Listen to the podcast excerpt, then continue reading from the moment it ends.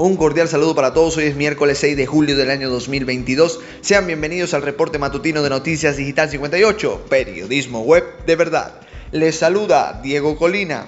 Comenzamos. Repasamos el acontecer informativo nacional.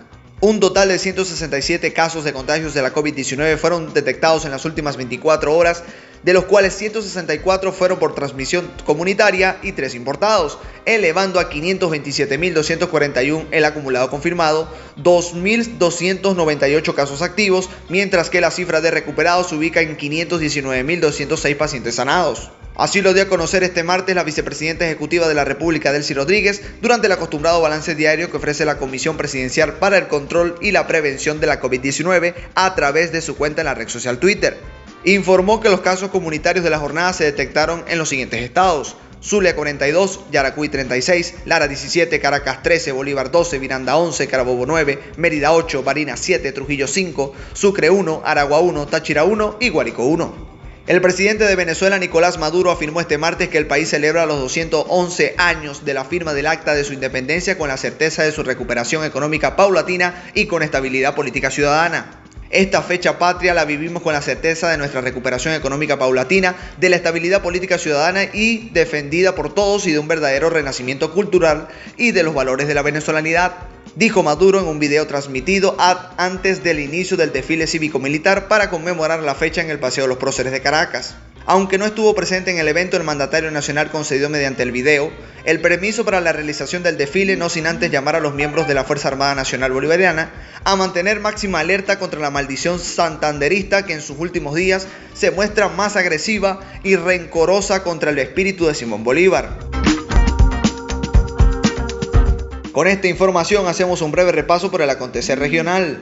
Alcaldía de Maracaibo brindará jornada veterinaria este miércoles 6 y jueves 7 de junio. La Alcaldía de Maracaibo a través del Instituto Municipal de Protección Animal INPA estará realizando este miércoles 6 y jueves 7 de julio su jornada de atención veterinaria en la sede de la Plaza de Toros. Vacunación antirrábica, consulta general, desparasitación, corte de uñas y limpieza de oídos serán los beneficios que recibirán las mascotas. Además, se realizarán exámenes de laboratorio como hematología y coprología a muy bajo costo. La atención comenzará a partir de las 9 a.m.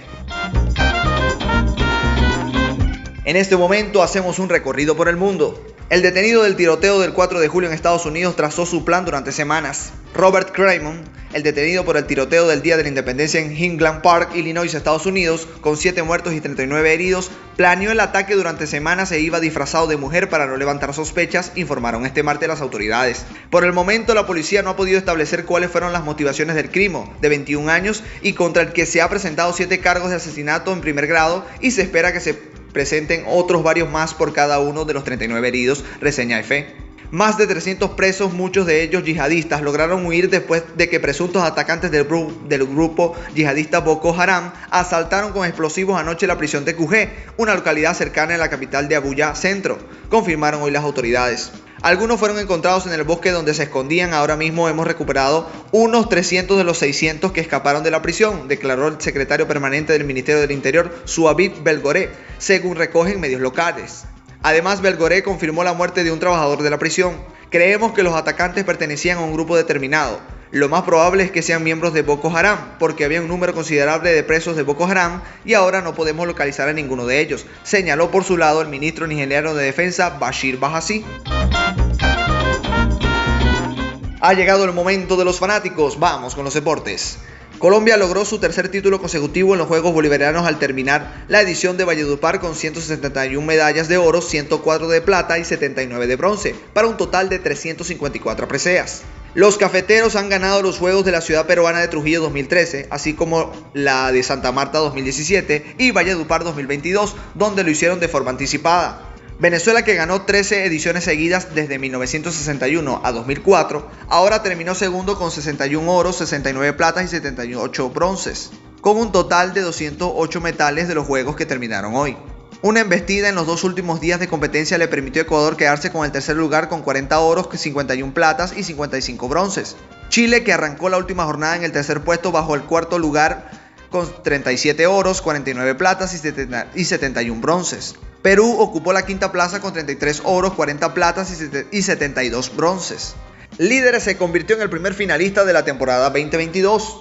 El 5 de julio se recordará como una de las fechas más importantes de la historia y no necesariamente por tratarse del Día de la Independencia de Venezuela, sino que de ahora en adelante será el día en donde el líder de Miranda consiguió acceder a su primera final de la Liga Mayor de Béisbol Profesional.